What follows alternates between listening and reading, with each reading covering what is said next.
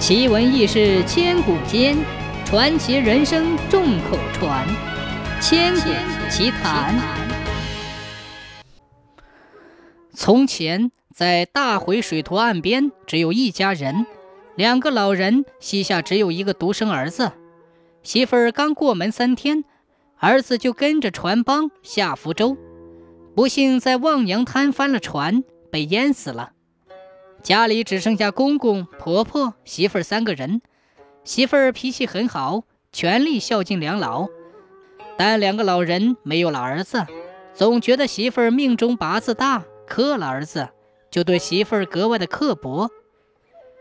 同是一锅汤，公公说烫，婆婆嫌凉；同是一赠饭，婆婆说硬，公公嫌软，弄得媳妇儿两头将就不了，又没有办法。稍微吱吱声就要罚跪挨打，有时还要被撵出屋去。腊月二十四是灶王爷上天向玉皇大帝禀报人间万情的日子，家家都要置办好酒好菜敬灶神。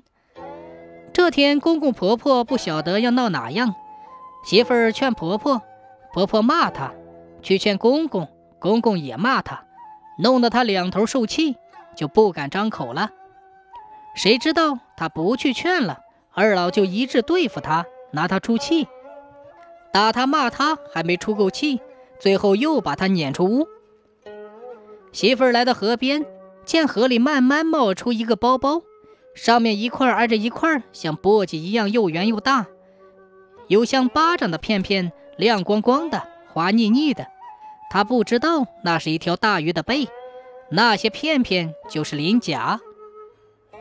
在上面坐了一会儿，感到很冷，他就在岸边弄些柴草，放在鱼背上烧起。这时他又冷又饿，就在火边蜷起睡着了。后来火把大鱼巴掌厚的鳞片烧透了，大鱼被烧痛，轻轻地翻了个个，沉进水里，再也不见了。那个媳妇儿也不见了。原来她丈夫在望娘滩帆船死后，在龙宫水府一条龙手下做事，天天思念自己的媳妇儿，于是就派条大鱼来背他媳妇儿去团圆。从此以后，大家都叫这里为媳妇儿坨。